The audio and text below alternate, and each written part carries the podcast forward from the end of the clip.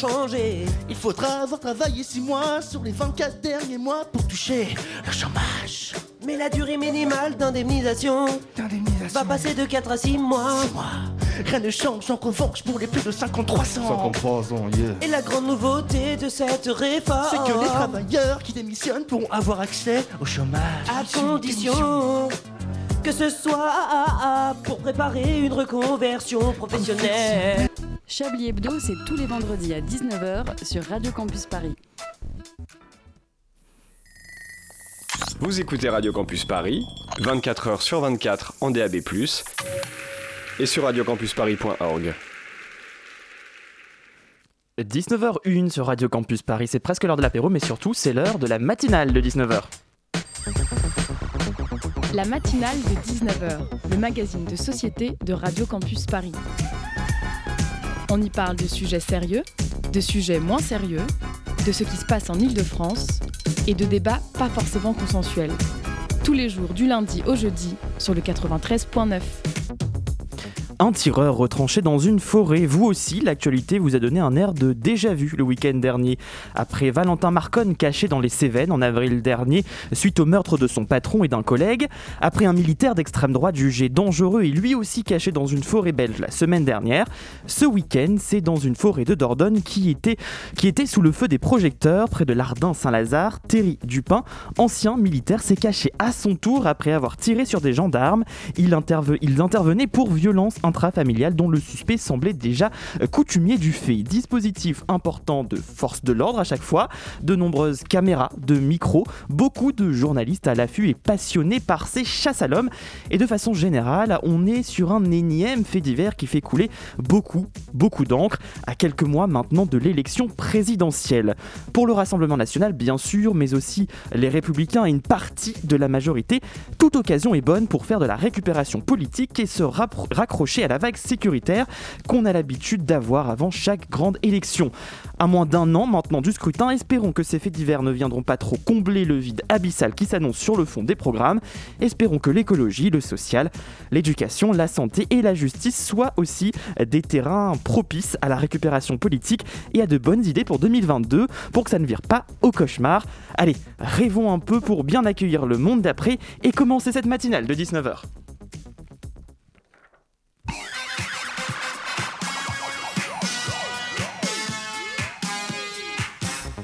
Et restez bien avec nous dans la deuxième demi-heure, le Zoom. Ce soir, on vous parle d'un sujet qui nous tient à cœur ici à Radio Campus Paris, l'éducation aux médias. Nous sommes allés voir à Radio France comment ça s'organise. Côté chronique, Lucas nous parlera des interactions sociales.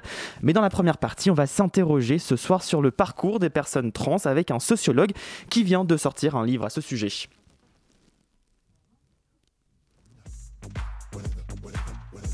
La virilité, c'est juste, je pense, une grosse excuse pour, euh, pour être un connard. Enfin, quels sont les obstacles auxquels font face les personnes qui ont décidé de changer de genre, à l'instar de l'artiste Océan J'ai commencé à aller dans le vestiaire des garçons. Ah bon Ouais, j'y suis allé deux fois déjà. Hier et euh, il y a quelques jours, mais j'ai croisé personne. Tous nous invitent à questionner un modèle masculin-féminin que nous avons même inconsciemment si bien intégré. Vous, Martin, vous performez aujourd'hui euh, le genre masculin euh, de manière extrêmement euh, docile. hein. D'ailleurs, vous avez euh, des caterpillars, un jean de garçon, une chemise d'homme bleue. Je crois que c'est la première fois qu'on me dit que je suis un vrai bonhomme. Le DJ chanteur qui dit Smile est l'auteur comédien Océan interrogé par Martin Veil dans le documentaire La révolution du genre diffusé euh, sur TMC il y a quelques mois. Euh, Qu'est-ce que la vérité, la féminité Comment chacun d'entre nous performe dans chacune de ces deux cases au quotidien sans même s'en rendre compte Et que se passe-t-il quand au cours de nos existences, certains d'entre nous sont amenés à passer la frontière? Si les personnes trans sont de plus en plus visibles à la télé ou dans les journaux, leur parcours fascine toujours autant et il en existe autant de différents qu'il existe de personnes trans. Euh, Dans son livre Transfuge de sexe, passer les frontières du genre, notre invité essaye de, questionner ces différents parcours avec une vraie réflexion sociologique. Bonsoir Emmanuel Bopati. Bonsoir. Vous êtes donc sociologue et auteur de ce livre paru aux éditions La Découverte. Et avec moi pour vous interviewer ce soir, Lara de la rédaction de Radio Campus. Salut Lara. Salut. Alors, on entendait un, dans, un extrait de ce documentaire diffusé sur TMC. On a aussi vu beaucoup de médiatisation autour de l'histoire de la petite Lily. Euh, certains ont peut-être vu le film Petite fille de Sébastien Lifshitz. Euh, D'autres encore ont suivi le parcours de l'acteur Elliot Page. On a l'impression que les personnes trans n'ont jamais été aussi visibles. Emmanuel Bopati, comment est-ce qu'on peut l'expliquer? On peut l'expliquer euh, en particulier par euh, le développement exponentiel des mobilisations hein, collectives des, personnes trans euh, qui ont connu un certain essor au cours des dix dernières années hein, qu'on vient de, traverser. on peut l'expliquer aussi avec voilà, un intérêt croissant des médias pour ce sujet qui, qui en donne aussi une représentation moins grotesque qu'autrefois. Mmh. Et on peut l'expliquer enfin par, euh, par euh, finalement les évolutions aussi d'un point de vue législatif hein, qui se sont euh, déroulées en France ces, dernières années, notamment le fait que désormais il est possible de changer d'état civil, de changer de sexe à l'état civil sans en passer par des modifications corporelles, alors qu'avant c'était obligatoire, avant 2016, donc c'est un, un changement majeur, et aussi par la reconnaissance enfin des discriminations sur la base de l'identité de genre, un nouveau critère qui est rentré dans le code pénal en 2017. Mmh. Donc c'est un ensemble de facteurs qui, font que voilà, euh, euh, aujourd'hui c'est une question qui est de plus en plus visible. À la fin du livre, vous expliquez que les détracteurs de entre guillemets, la théorie du genre s'en sont beaucoup pris au mariage pour tous, alors que selon vous, la transidentité remet encore plus en col le modèle de société euh, hétéro-cis patriarcale qu'ils défendent. je ne sais pas si vous avez lu le dernier numéro de Valeurs Actuelles, le magazine faisait sa une la semaine dernière sur le délire transgenre, je cite. on se demande s'ils n'ont pas un peu entendu votre message. Peut-on s'attendre euh, à une vague de, transphobie encore plus forte à mesure que les personnes trans gagnent justement en visibilité? Je ne sais pas si on peut parler euh, forcément en termes de plus ou de moins. Euh, je pense que les visages de la transphobie, ils se, reconfigurent. Mmh. Effectivement, si en 2016, lorsque cette loi euh, est passé pour les personnes trans qui facilitent le changement d'état civil euh, n'a pas euh, trouvé d'écho et n'a pas suscité beaucoup de résistance. je pense que c'était aussi une stratégie de la part de beaucoup d'associations trans et d'acteurs des, causes trans pour essayer de dire que ce n'était pas vraiment une question de genre, mais que c'était une question de vulnérabilité sociale, ce qui est une stratégie qui a très bien marché. mais c'est vrai que, voilà, là j'ai lu effectivement le Valeurs actuelles et euh, que voilà, les questions de genre reviennent un petit peu euh, sur, euh, sur la table.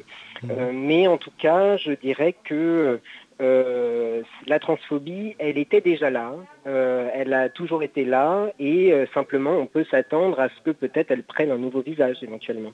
Mais je ne dirais pas que forcément il y en a plus aujourd'hui qu'il y a dix ans. Voilà, c'est juste que ce n'est pas les mêmes manifestations. Vous vous expliquez que les parcours des hommes et des femmes trans ne sont pas étudiés de la même façon et encore plus rarement mis en parallèle. Comment l'expliquer et pourquoi avoir décidé de le faire? Devenir une femme quand on a vécu dans un corps d'homme et devenir un homme quand on a vécu dans un corps de femme, ce n'est pas la même chose? Alors non, c'est n'est pas la même chose. Euh, pour une raison simple, c'est que les personnes trans n'échappent pas du tout à l'ordre du genre tel qu'il euh, tel qu'il est organisé dans le monde dans lequel on vit, et, euh, et que du coup, eh bien, ces deux trajectoires constituent deux trajectoires de, de, passage de frontières sociales, d'une certaine manière, la frontière du genre, mais qui ne se font pas dans le même sens. Euh, c'est-à-dire que euh, moi j'ai pu observer que, effectivement c'était quelque chose qui était peu investigué. On a l'impression un petit peu dans la littérature internationale sur le sujet que, que les, la, voilà, le, le fait d'être trans c'est une simple question d'identité, mais c'est pas qu'une question d'identité, c'est aussi une question de passage de frontières sociales. Et effectivement ce passage il se fait pas dans les mêmes termes. Euh, selon d'où on vient et où on va. Euh, c'est euh, une expérience qui est très différente pour les hommes et les femmes trans, qui ne transitionnent pas du tout au même âge, par exemple.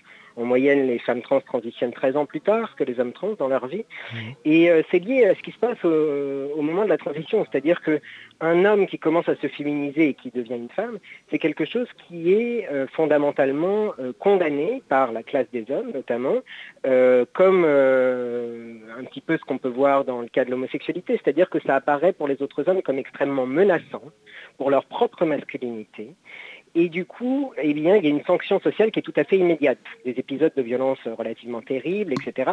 Ce qui pousse beaucoup de femmes trans à renoncer à la transition et à transitionner tard dans la vie, euh, une fois qu'elles euh, ont, un peur en fait des conséquences. Alors que les hommes trans, pour eux, au début, l'entourage s'inquiète pas, pas trop. Ils se disent bon, c'est un garçon manqué, c'est pas très grave. Euh, et puis après, ça pose quand même des problèmes hein, euh, par la suite quand ils veulent véritablement changer de sexe. Euh, mais, en tout cas, ils transitionnent tous dans la jeunesse et en moyenne dans de meilleures conditions matérielles parce qu'ils reçoivent plus de soutien parental que les, que les femmes trans, euh, que les jeunes femmes trans. Et euh, voilà, pour les parents aussi, finalement, euh, une ascension de sexe, d'une certaine manière, c'est plus acceptable qu'un déclassement. Oui, vous, vous le répétez à plusieurs reprises dans votre livre, hein, transitionner quand on est dans une bonne situation, c'est pas la même chose que quand on est précaire. Euh, Est-ce qu'il faut être bien installé pour pouvoir transitionner? Alors, il ne faut pas forcément l'être. Le problème qui se pose, il est euh, d'ordre institutionnel. C'est-à-dire que, en fait, on trouve des personnes trans qui transitionnent dans énormément de configurations sociales, économiques différentes. Il y en a dans tous les milieux, euh, il y, a, il y a une diversité de situations. Mais le problème, c'est pour les plus précaires, c'est que si la personne n'a pas un emploi stable, par exemple, ou si elle n'a pas de soutien parental à, dé- à défaut, eh bien, en fait, euh, elle va se trouver dans une situation où elle va commencer sa transition et avoir une inadéquation entre son, le sexe dans lequel elle se présente socialement et ses papiers d'identité. Et ça, euh, en fait, le problème, il vient des dispositifs institutionnels qui sont proposés aux trans pour le parcours de changement de sexe, c'est-à-dire que ce sont des parcours psychiatrisés et judiciarisés qui prennent beaucoup de temps et euh, il faut en passer par une évaluation psychiatrique qui est très longue, il faut en passer par un jugement au tribunal qui prend beaucoup de temps aussi et qui engage certains frais d'ailleurs. Euh, et euh, en fait, pendant toute cette période-là, la personne, évidemment, vu qu'elle a des papiers qui ne sont pas adéquats encore, eh bien, elle ne peut trouver ni un travail ni un logement. Hein, euh, ni réaliser euh, correctement ses, ses démarches administratives et elle peut se trouver euh, très rapidement précarisée si elle n'a pas déjà un emploi stable au début de sa transition et euh, si, à défaut, elle n'a pas de soutien parental. Euh, C'est une des thèses principales de, de- de votre livre. En quoi est-ce que le transfuge de genre est aussi un transfuge de classe? Alors, euh, en fait, moi, ce que j'ai essayé de, de- de faire dans, ce, dans, dans cette recherche, c'est de faire en quelque sorte une analogie entre, euh, entre genre et classe, c'est-à-dire que moi je, je suis sociologue, donc euh, en sociologie on a euh, beaucoup de littérature sur ce qu'on appelle les mobilités sociales de classe, les personnes qui naissent dans un milieu social et puis qui au cours de la vie changent de milieu social. Et je me suis dit, bah en fait, pourquoi pas envisager le changement de sexe comme un parcours de mobilité sociale, puisque le genre aussi c'est tout aussi structurant dans la société que la classe sociale. Donc j'ai euh, considéré ces parcours trans comme des parcours de transfuge, euh, au même titre que les transfuges de classe. Euh, et ce- ce- ce- ces parcours de transfuge de sexe peuvent effectivement être doublés d'une certaine manière d'une mobilité sociale de classe, euh, parce que si la personne n'a pas d'emploi stable, si elle n'a pas euh, si elle vit une rupture familiale, eh bien, elle peut se retrouver dans une situation où elle est profondément déclassée, cette fois-ci du point de vue de la classe sociale. Donc, c'est des mobilités sociales qui euh, fonctionnent, euh, qui peuvent s'entremêler, si vous voulez. Euh, Dans, une des enquêtes que vous citez, euh, l'enquête euh, INSERM, il ressort que un tiers des, répondants sont des personnes des F2M, euh, donc de- des, personnes trans masculines. Il y a donc une minorité de, ces personnes. Est-ce que finalement, je, me posais la question en, en vous lisant, est-ce que finalement venir d'un genre opprimé, le genre féminin, est-ce que ça empêche de penser peut-être à un devenir dans un genre masculin? Alors, euh, je pense pas du tout. En fait, dans cette, euh, dans cette en- enquête de l'INSERM, effectivement, on a obtenu moins de réponses d'hommes trans, comme euh, c'est le cas dans la plupart des enquêtes, mais ça ne veut pas dire qu'il y en a moins fondamentalement. En fait, ça veut juste dire euh, que euh, ils ont plus de réticence à participer, les hommes trans, Mhm. à des enquêtes, et ça c'est quelque chose qui s'explique historiquement par l'histoire médicale des trans, c'est-à-dire que au cours du XXe siècle, la médecine et les sciences ne se sont intéressées, euh, enfin se sont vraiment principalement intéressées en tout cas euh, que aux femmes trans et pas aux hommes trans. En fait, la visibilité des hommes trans, elle a vraiment émergé avec les mobilisations collectives des trans à partir des années 90-2000, ce qui fait qu'ils euh, sont plus investis euh, dans, dans ce discours, disons, militant et associatif, et moins dans le discours médical et le dialogue avec les chercheurs et les scientifiques, qui, les, ont, qui les ont globalement ignorés hein, pendant très longtemps. Et du coup, ils sont, ils sont plus réticents en fait à participer aux enquêtes pour cette raison-là. Donc c'est pas une question de sexe ratio, de, déséquilibre numérique entre les hommes et les femmes trans, euh, c'est plutôt une question euh, voilà, euh, je dirais, euh, d'androcentrisme un peu social et mmh. scientifique, le fait que finalement on médicalise avant tout les corps des femmes, qu'on s'intéresse plus à comment intervenir sur les corps des femmes, alors que les corps des hommes, on considère qu'ils doivent être naturellement à la naissance complets, fonctionnels, etc. Et que, et que finalement on n'intervient pas sur les corps des hommes. Et ce qui fait que les hommes trans sont moins connus et qu'ils ont beaucoup moins confiance dans les scientifiques que les, que les femmes trans. En transitionnant, les personnes trans découvrent un changement de rapport de domination entre hommes et femmes, passant de l'un à l'autre. Ils s'attendent-ils à ça et comment ils l'appréhendent? Alors les personnes ne s'y attendent pas forcément. Euh, il y en a pour qui c'est le cas, mais d'autres euh, la plupart du temps non. Euh, mais cette expérience s'impose à eux. C'est-à-dire que quand on passe une frontière sociale, en fait, on, est forcé de se rendre compte de comment, de, la différence de traitement qu'il y a entre l'avant et l'après.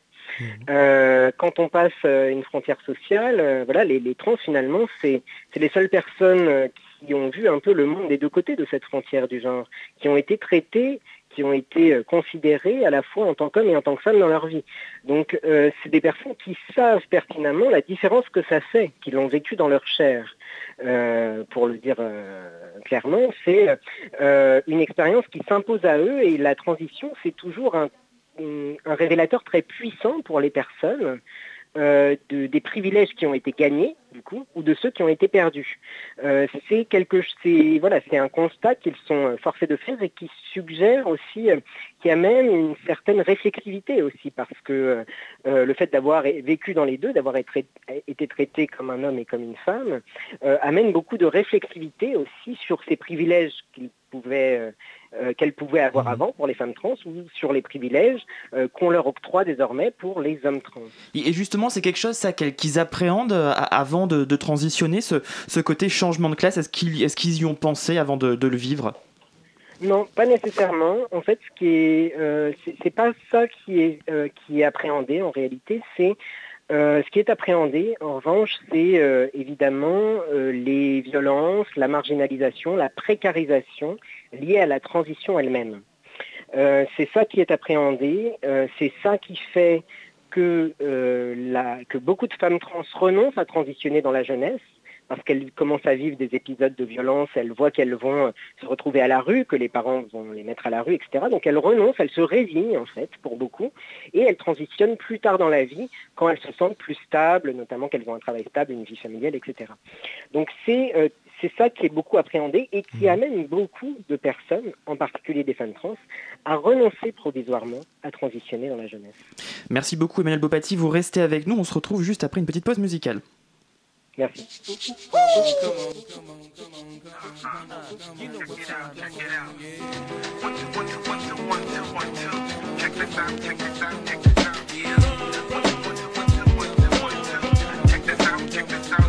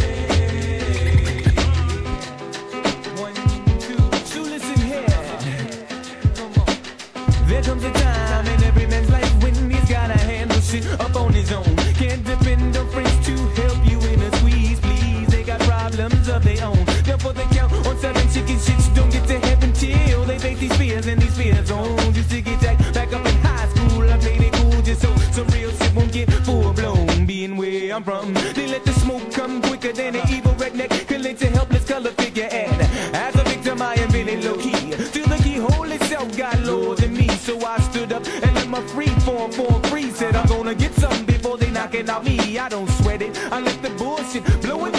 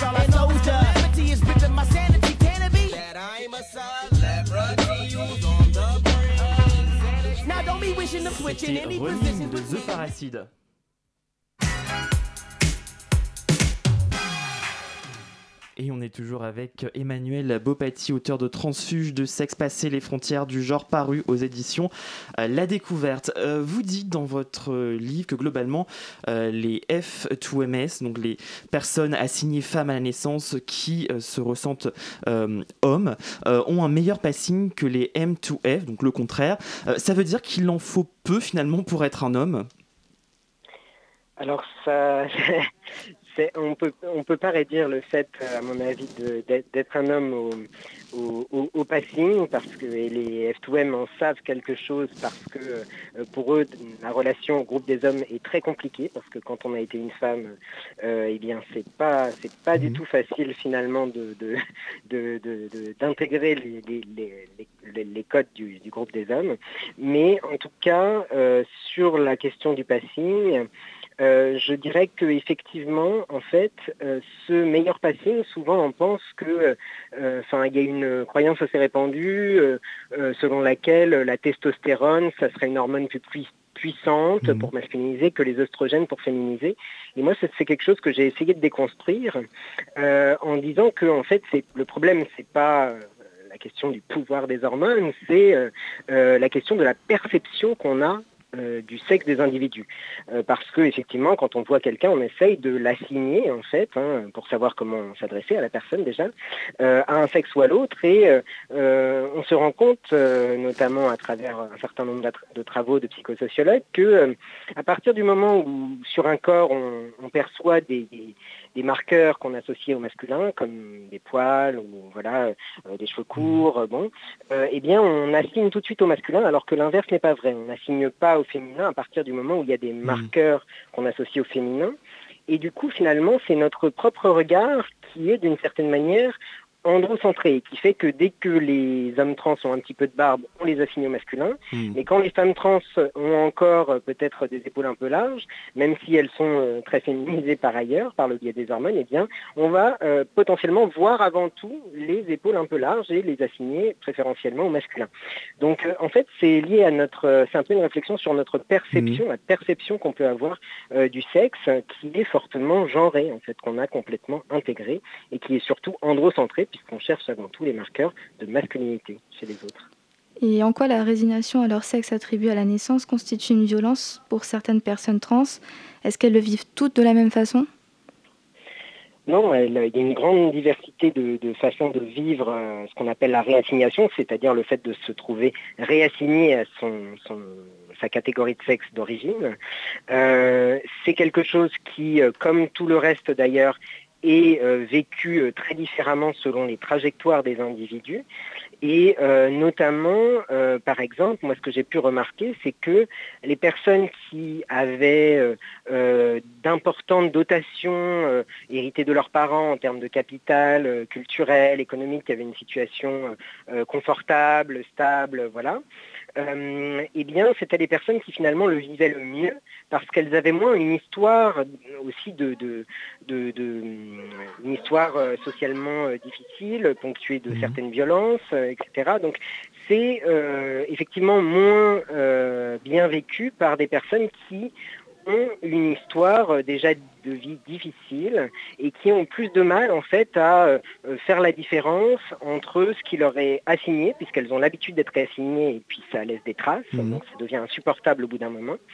Euh, et euh, les personnes qui finalement ont déjà, sont déjà dans une vie relativement confortable, qui le prennent avec plus de distance parce que finalement ça ne remet pas en question euh, tous les fondements de leur vie, etc. Donc euh, ça, ça s'inscrit tout ça dans une, une histoire sociale et émotionnelle euh, qui est intimement liée aux conditions de vie des personnes, au fait d'avoir plus ou moins de ressources en fait à sa disposition et quand on en a beaucoup, eh bien on le prend un petit peu moins personnellement. Vous expliquez que la réassignation fait surgir chez certaines personnes euh, trans un sentiment de honte euh, que visiblement n'arrivent pas à comprendre les, personnes cisgenres. Comment est-ce qu'on peut expliquer ce sentiment de honte? Ben, Le sentiment de honte, là encore, c'est un petit peu la, la même réponse, c'est-à-dire que la honte, c'est c'est pas quelque chose d'intrinsèque qu'on a quand on appartient à une minorité ou à une population opprimée. C'est quelque chose qui, euh, euh, qui trouve ses origines dans une histoire de violence et d'injonction, la honte. Euh, la honte, elle, elle émerge à partir du moment où on a été, où on nous a fait comprendre que, euh, que ça n'allait pas en fait comme on était. Euh, voilà, c'est quelque chose qui émerge en fait plus ou moins chez les individus et qui est intimement lié à l'histoire sociale de cette personne et pas que du point de vue de la transition et du Mhm. genre d'ailleurs, hein, mais aussi du point de vue de, de l'histoire sociale, du milieu d'origine, etc. Et, et- et la honte, c'est en fait comme ça qu'elle se constitue. Et c'est pour ça aussi qu'elle est inégalement répartie euh, dans la population trans et dans d'autres minorités d'ailleurs, euh, parce que tous le- les gens ont été plus ou moins exposés en fait à des injonctions et à, euh, et- et à des discriminations et à des violences. Euh, Vous évoquez aussi le, le rôle du renforcement différentiel. Donc en fait, le groupe social renforce l'identité de, de genre pour tout un chacun. Euh, quel, rôle, que- quel rôle est-ce que ça joue euh, justement avant la période de transition pour, pour les personnes trans et dans le début de l'existence des personnes trans? Alors, ben, en fait, si vous voulez, la- il y a beaucoup de travaux qui étudient juste la phase de la transition. Mais en Mhm. fait, la transition, euh, elle, elle prend place dans un parcours de vie. Et moi, ça m'a intéressé de regarder aussi tout ce qui s'est passé avant la transition. Et, euh, et finalement, avant la transition, on se rend compte que, euh, ben voilà, il y a déjà des rappels à l'ordre du genre euh, qui se jouent notamment en famille. Hein, ça revient euh, très souvent, et ce qu'on appelle ce que vous avez évoqué, c'est-à-dire le renforcement différentiel. hein, dans les, en sociologie, on, on emploie ce terme-là pour dire, euh, bah voilà, quand par exemple un petit garçon euh, se comporte bien selon les normes de son sexe, joue avec une épée, euh, voilà, ou je sais pas quel jouet de garçon, euh, qu'on associe au garçon, eh bien, les parents vont lui dire, ah bah c'est bien, c'est bien, etc., l'encourager, alors que s'il joue avec des Barbies, ça va pas être la même chose. Donc effectivement, il y a des mécanismes d'injonction et de renforcement différentiel, qui est un peu une forme de dressage hein, finalement, euh, qui interviennent très tôt et qui peuvent, euh, selon le degré de violence que- qui, les accompagne, euh, eh bien, euh, amener les personnes euh, voilà, à euh, transitionner plus ou moins tôt euh, ou plus ou moins tard. hein. Pour les femmes trans, par exemple, euh, elles, euh, subissent en fait des pas, c'est pas juste du renforcement différentiel, c'est c'est vraiment très souvent des violences hein, de la part de l'entourage et des parents et des autres hommes. Les auteurs de violences sont toujours des hommes, c'est principalement les pères euh, PAIR et les pères PERE, hein, donc, euh, qui sont les auteurs de ces violences. Et parce que, en fait, euh, quand euh, un garçon se, commence à se féminiser, euh, la sanction sociale est immédiate. C'est considéré comme étant profondément dégradant hein, pour un garçon de se féminiser, ce qui en dit long sur la conception qu'on se fait de la féminité en général. hein. Il ne faut pas que de la féminité vienne s'immiscer dans la maison des hommes. Alors que euh, le- les garçons manqués, ça passe. D'ailleurs, il n'y a pas d'équivalent de garçons manqués. hein. Il n'y a pas de filles manquées, ça serait bien trop dégradant. Et c'est pour ça aussi qu'on voit dans ces mécanismes-là le déclassement que peuvent, euh, que, que vraiment, euh, qui, qui peut être associé au parcours de- des femmes trans. Et en quoi la socialisation comme fille pour les hommes trans et comme garçons pour les femmes trans joue un rôle dans leur vie de transition et d'après-transition Bien sûr, en fait, la socialisation, c'est euh, quelque chose qui euh, euh, dure toute la vie. hein. Et la socialisation, elle se renouvelle aussi toute la vie. C'est-à-dire que on vit tout le temps de nouvelles expériences socialisatrices au, cours de notre vie, mais pour autant, on ne s'affranchit pas de celles qu'on a vécues avant. hein. C'est elle- c'est- c'est plus qu'une sup- une superposition, c'est un enchevêtrement des socialisations. Et quand on franchit une frontière sociale, eh bien, on ne laisse, on ne laisse pas ses bagages derrière soi, on emmène ses bagages hein, avec soi quand on franchit une frontière. Et euh, effectivement, ça vient, euh, ça vient modeler d'une certaine manière euh, les- la façon euh, dont la transition est menée, mais aussi euh, le, la- voilà, le rapport au- à son groupe de sexe de destination. Bon. Et vous, Euh, vous donc, évoquez ju- justement chez, chez les hommes trans, notamment la, la peur et l'appréhension de, des autres femmes qu'ils ont vécu dans leur sociabilisation comme, comme jeunes filles, par exemple. Euh, oui, oui, c'est- c'est-à-dire euh, effectivement les, les, les hommes trans bon, ont été socialisés comme des femmes, donc à certaines à certaines peurs, à, ce- bon, mais mais aussi à beaucoup d'autres choses.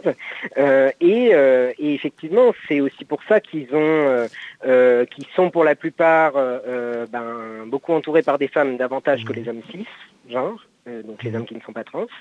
Euh, et aussi, euh, c'est ce qui fait qu'ils ils ont beaucoup de mal à s'intégrer euh, dans l'entre-soi masculin. C'est quelque Mm. chose que la plupart ne souhaitent pas, euh, d'ailleurs, parce que euh, quand ils passent cette frontière, ben, ils se rendent compte à quel point euh, eh bien, ils avaient sous-estimé le sexisme qui se répand dans cet entre-soi. Et par définition, il n'y a que eux qui peuvent en faire la découverte comme ça, parce qu'une femme ne pourra jamais euh, vivre euh, en fait cet entre-soi masculin, mais eux le découvrent. Donc voilà, c'est effectivement il y a un voilà, c'est quelque chose qui vient sculpter euh, voilà, aussi la façon d'habiter la masculinité. Et d'ailleurs, j'ai pu remarquer que, euh, que beaucoup d'hommes trans en fait, avaient beaucoup de mal à se dire hommes finalement. Euh, que beaucoup de personnes assignées euh, filles à la naissance et qui s'affranchissent de cette catégorie, eh bien, finalement, préfèrent se dire queer, trans ou non-binaire que homme. Parce que c'est pas facile à assumer quand on a été une femme que d'être vu comme l'oppresseur de son groupe d'origine. Et une dernière question pour terminer, euh, Lara. Vous expliquez qu'il n'existe pas une communauté trans homogène avec les mêmes désirs et les mêmes aspirations dans la reconnaissance de leur transidentité. Quelle topographie peut-on faire de ces différents groupes sociaux? Alors, il y a effectivement, en fait, un des enjeux de ce travail, c'était de montrer euh, la diversité qui peut exister parmi les, parmi les trans, euh, parce que c'est quelque chose que, euh, qui, qui n'est pas si souvent montré finalement, et euh, qui rappelle aussi l'histoire des études féministes, hein, puisque euh, la critique notamment euh, qu'on appelle la critique de l'intersectionnalité, c'est euh, quelque chose qui, euh, qui a permis de comprendre qu'en fait les femmes ne formaient pas un groupe homogène, euh, monolithique, euh, que en fait il y avait plein de manières différentes parmi les femmes de vivre la domination masculine, d'en faire l'expérience. Et l'idée, c'était de faire un petit peu la même, euh, la même chose avec les trans et euh, de, de montrer en fait la diversité, d'une certaine manière, des, des, des positions de genre, des façons de- de- d'habiter euh, le genre aussi. Euh, et en fait, moi, je suis parti du constat qu'il y avait beaucoup de débats euh, depuis euh, une dizaine d'années entre des personnes qui se disaient euh, non binaires, donc qui ne se reconnaissaient ni comme hommes ni comme femmes, et d'autres personnes qui sont désignées souvent comme binaires, c'est-à-dire euh, des personnes trans qui se disent hommes ou femmes. Mais je me suis dit, bon, peut-être que c'est un petit peu plus complexe que ça, finalement, cette histoire. Peut-être que c'est pas euh, si binaire, justement, que binaire versus non binaire, et peut-être que c'est pas non plus si binaire que homme versus femme. Euh, et je me suis rendu compte, notamment avec l'émergence des mouvements non binaires, que finalement, ce que j'ai appelé l'espace social du genre, en référence à l'espace social de classe en sociologie, on a montré depuis longtemps que les classes sociales, c'était pas juste les bourgeois versus les prolétaires, que c'était plus compliqué que ça, euh, eh bien, j'ai essayé de montrer que finalement, euh, il n'y avait pas que les hommes et les femmes, et il n'y avait pas non plus que les binaires et les non-binaires, et que en fait il y avait tout un tas de rapports très différents au genre. Euh, ça passe par euh, de, un certain conformisme chez tout le monde, parce qu'il faut bien vivre dans la société dans laquelle on vit, qui nous assigne forcément un sexe. Euh, mais il y a aussi des approches plus subversives qui s'articulent avec ces, cette conformité un peu obligatoire. Il y a aussi des approches stratégiques du genre, hein, puisque dans certains contextes, on est bien obligé de faire genre, hein, même quand on est non-binaire, puisque d'un point de vue administratif, il n'existe pas d'autres catégories que homme ou femme. Euh, donc l'idée, c'était de retranscrire toute cette complexité en fait, des rapports au genre parmi les trans, mais je pense honnêtement que c'est pas juste parmi les trans et que c'est quelque chose qu'on peut retrouver à l'échelle de l'ensemble de la population. C'est peut-être moins spectaculaire qu'un changement de sexe, mais en tout cas, euh, des rapports au genre très différents.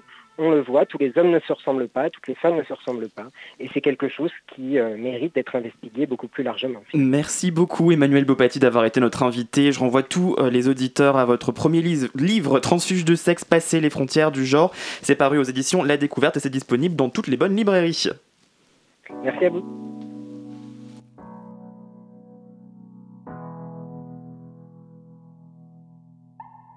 Je suis pas d'ici. J'aime bien Paris, mais souvent je lutte quand ça tire la gueule. Souris. C'est vrai qu'ici, t'as pas le temps de causer aux gens, même quand t'es seul. Oublie. Elle est où la mer? Mon sel de Provence et les gens qui font pas de manière. J'ai laissé derrière mes amis d'enfance et les airs que me jouait mon père. Sur le pavé, cheveux mouillés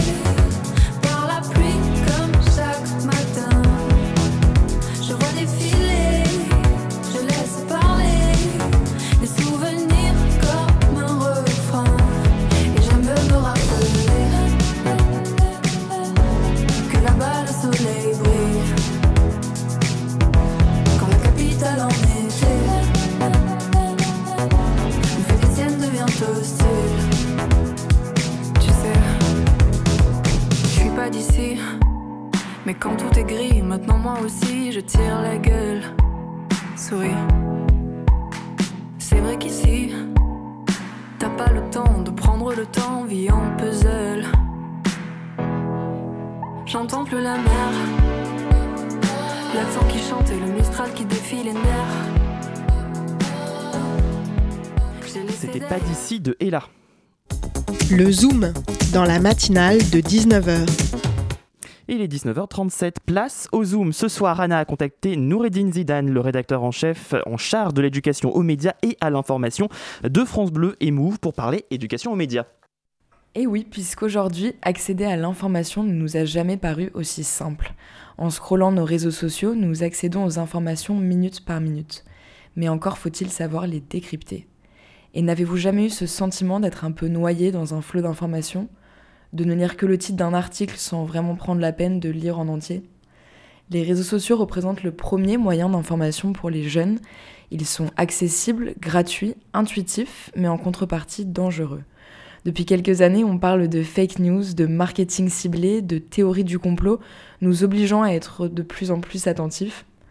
Mais lire l'info, ça s'apprend. Et là est tout l'enjeu de l'éducation aux médias. Surtout dans un contexte toujours plus défiant envers les journalistes, fréquemment bousculés, attaqués et remis en question. Apprendre les rouages de nos médias, ça permettrait peut-être de se construire un esprit critique, de démasquer les fausses infos et de consommer des actus qui sont fiables. Pour l'instant, l'éducation aux médias n'est pas au programme des écoles. France Bleu s'est alors saisi de cet enjeu en lançant son propre dispositif, Classe Média. France Bleu Classe Média est une initiative qui a été lancée fin 2019. Noureddin Zidane, en charge de l'éducation aux médias et à l'information de France Bleu et Move, rappelle en quelques mots l'objectif de ce dispositif.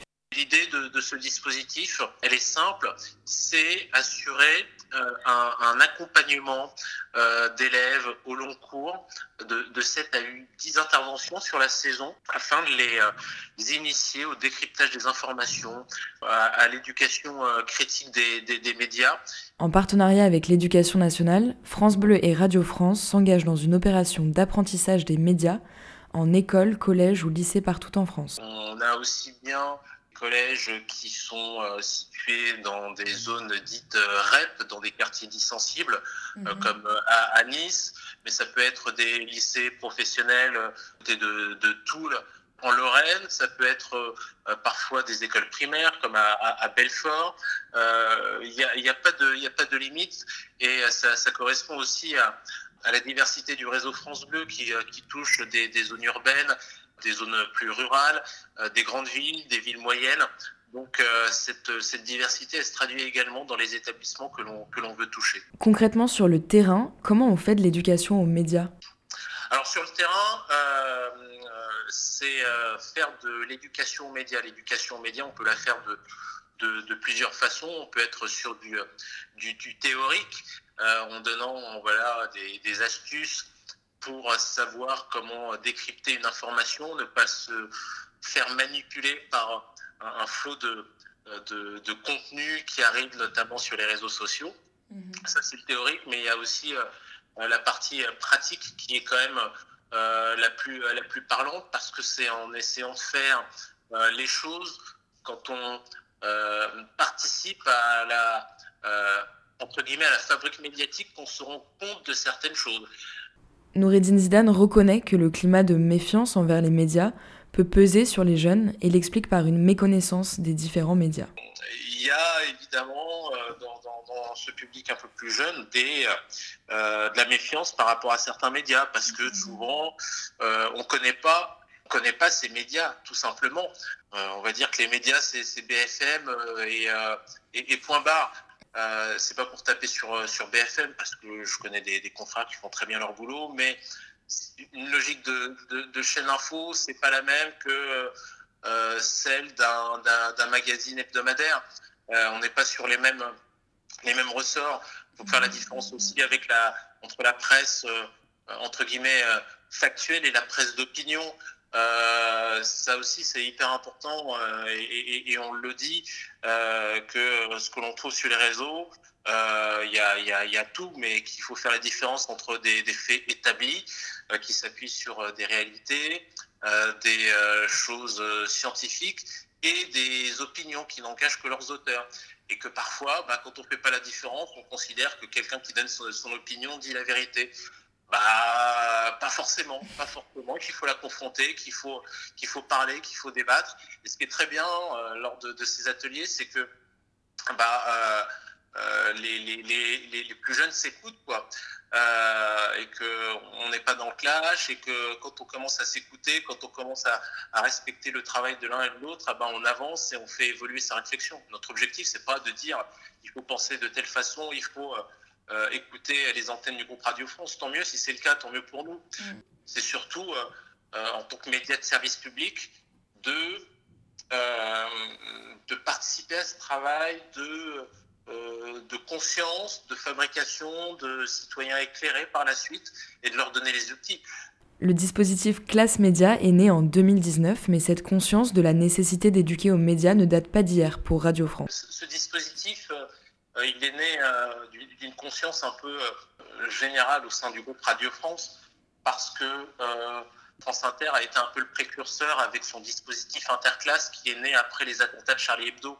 Voilà, euh, il y a euh, des choses qui circulent sur les réseaux sociaux, euh, il y a une radicalisation de certaines pensées, que euh, certains esprits, et pas simplement que les plus jeunes, mais souvent, étaient, euh, avaient peut-être pas forcément ces outils pour, euh, pour euh, avoir du recul par rapport à ça. Et donc, euh, donc c'est à partir de là que ces dispositifs ont été lancés. Quasiment peu de temps après, c'est France Bleu avec euh, mon micro citoyen euh, qui, euh, qui a fait ce, ce travail aussi d'éducation aux médias. Et, euh, et- et je comprends que ce soit indispensable parce que c'est très difficile aujourd'hui de, de garder un peu la tête froide par rapport à ce que vous disiez, ce flot d'informations.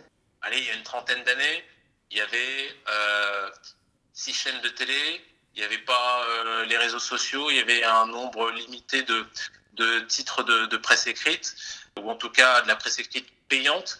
Là aujourd'hui, on a plein de réseaux sociaux, n'importe qui peut écrire, quelqu'un est presque son, son propre média, euh, plus de chaînes de télé, Et euh, bah, finalement, il y a un, un choix qui est assez hallucinant.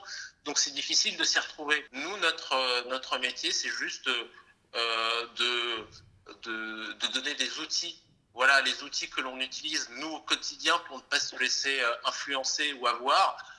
Parfois, c'est tout bête, hein, mais lorsque dans, dans, nos, dans, dans, dans les fils euh, WhatsApp ou euh, dans, dans les conversations Snapchat où on s'échange des vidéos qui circulent ou des informations, des fois euh, on se dit euh, ah bah oui voilà il s'est passé ça mais il suffit des fois de cliquer juste sur l'info pour voir que l'article n'est pas n'est pas récent mais qu'il a été remonté et, et finalement euh, sorti de son contexte pour faire euh, pour accréditer une thèse. Voilà, identifier l'émetteur, quand ça a été émis, voilà, ce sont des règles toutes simples pour se dire ah bah voilà, attention, euh, finalement c'est c'est peut-être pas c'est peut-être pas aussi simple que ce que l'on dit.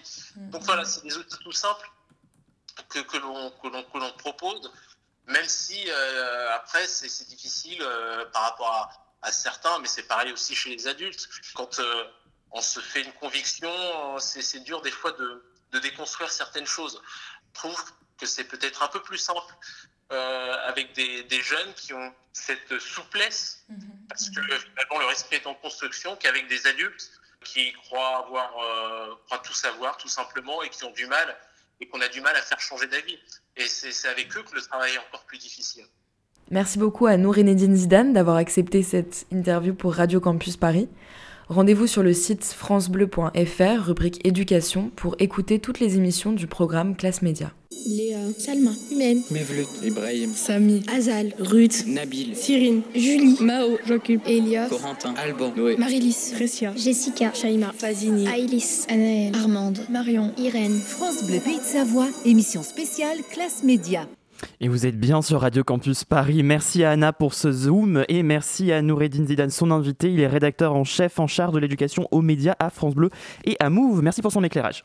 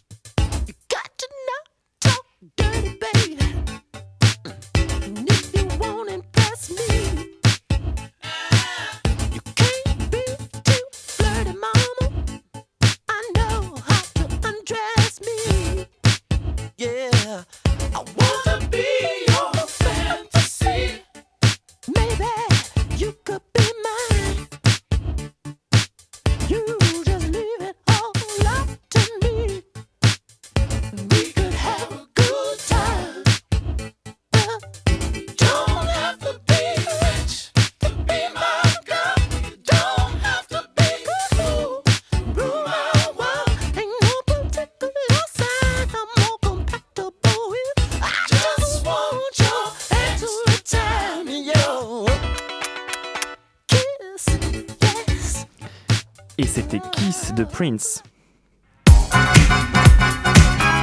La matinale de 19h. Du lundi au jeudi sur Radio Campus Paris.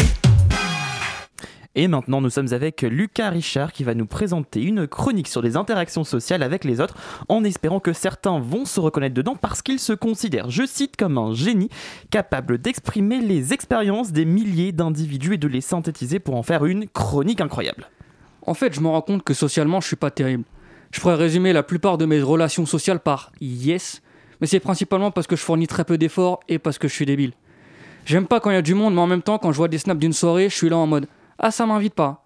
Vas-y, à zéro galère, je retiens. Alors que si j'y étais allé, j'aurais été me servir de ouf au buffet, j'aurais complimenté les mecs qui me sourient et j'aurais traîné dehors avec le même groupe sans participer à la soirée pour ensuite oser me plaindre en privé que c'était pas ouf. Ouais, je suis relou. Maintenant, je le dis, c'est bon, les repas de famille qui durent 4 heures minimum, où c'est les mêmes sujets qui sont évoqués pour au final pas avancer. Ouais, mamie, on sait que t'aimes pas les noirs et les juifs, tu le dis à chaque repas. Bon, avec ce que tu me dis, je pense que t'as bien vécu le confinement. Bah justement, le confinement, ça m'a explosé moralement de voir personne. Je suis chiant, je l'ai déjà dit, faut pas être surpris les mecs. Mais en fait, j'ai besoin d'interaction sociale, je m'en suis rendu compte, sinon on peut pas évoluer. Toute notre vie, ce qu'on fait, c'est basé sur des interactions sociales. On est constamment influencé par ce qu'on voit des autres in- individus. Si on n'interagit pas avec les autres, on est l'équivalent d'une feuille blanche. On est la version pure, pas corrompue. Mais les plus grandes œuvres d'art viennent d'une feuille vierge. T'es mal à bête de phrase. Je suis un putain de monstre. Bref, tout ça pour dire que c'est bon, je suis prêt à faire semblant d'interagir avec les autres. À poser des questions dont je veux pas la réponse. Genre quand je demande à un mec tu fais quoi? Et que le mec il me répond ce qu'il est en train de faire et au moment où il ouvre la bouche, je me rends compte que j'en ai rien à foutre en fait. Et que je préfère me foutre en l'air plutôt que d'écouter la fin de cette discussion. Bah ces moments-là ils me manquent. Et je sais que dès que ça va arriver, je vais regretter d'avoir dit ça. Là j'écris cette chronique, il y a ma soeur qui organise une soirée avec ses amis dans la maison et moi je suis enfermé dans ma chambre à écrire que je suis nul socialement. Va falloir que je fasse un effort. Mes relations, je sais jamais si mes potes c'est vraiment mes potes, s'ils sont plus ou si en fait c'est des gens que j'aime bien mais sans plus. Je suis niqué dans mon cerveau. Ouais, j'ai perdu les auditeurs, c'est pas terrible ce que je raconte, mais bon, les mecs, je fais ce que je veux. Je parle pas tout le temps de sujets intéressants parce que j'ai envie. Euh, bref, je suis nul socialement que même appeler quelqu'un pour prendre rendez-vous, genre le médecin, je peux attendre trois semaines. Je vais jamais au drive dans les fast-food, je fais genre que j'aime pas parler au micro de la borne, mais en vrai, c'est parce que ça me terrifie, que je déteste ça. Quand j'ai l'impression que je suis cool et que j'ai l'air d'avoir confiance en moi, faut savoir que 10 secondes après, je me dis dans ma tête Mais pourquoi t'as dit ça? Ça pue la merde, t'es vraiment nul, tu croyais que t'étais cool? Ressaisis-toi, mon ref. À ce moment-là, j'ai que de la haine envers moi-même. Alors, je tiens déjà à m'excuser auprès des auditeurs. Lu- Lucas, tu te rends compte que les auditeurs, c'est pas tes psys quand même Euh, ouais, je sais. Je veux pas que cette chronique elle soit égocentrée en mode Ouais, ouais, Lucas a des problèmes et nous on fait la queue pour pouvoir se nourrir pendant qu'il écoute du Jay-Z dans sa chambre. Déjà, chacun ses problèmes.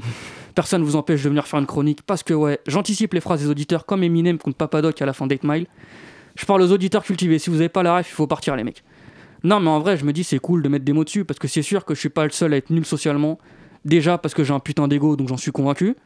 Et ensuite, on est ensemble, les mecs, on va rester nuls, mais on est ensemble. Venez pas me parler, ça va me saouler très vite. Mais force, on est ensemble. J'ai pas de solution à vous proposer. Courage, les mecs. Alors, si socialement vous, avez, arrivez pas à gérer des meufs, j'ai une solution en fait. Petit tips, on envoie le chibrax en photo, on met une bouteille d'eau à côté comme unité de mesure, c'est super efficace. Mais non, faut pas faire ça évidemment. S'il y a des mecs qui étaient d'accord avec moi, faut aller se faire soigner les BG, on n'est pas ensemble.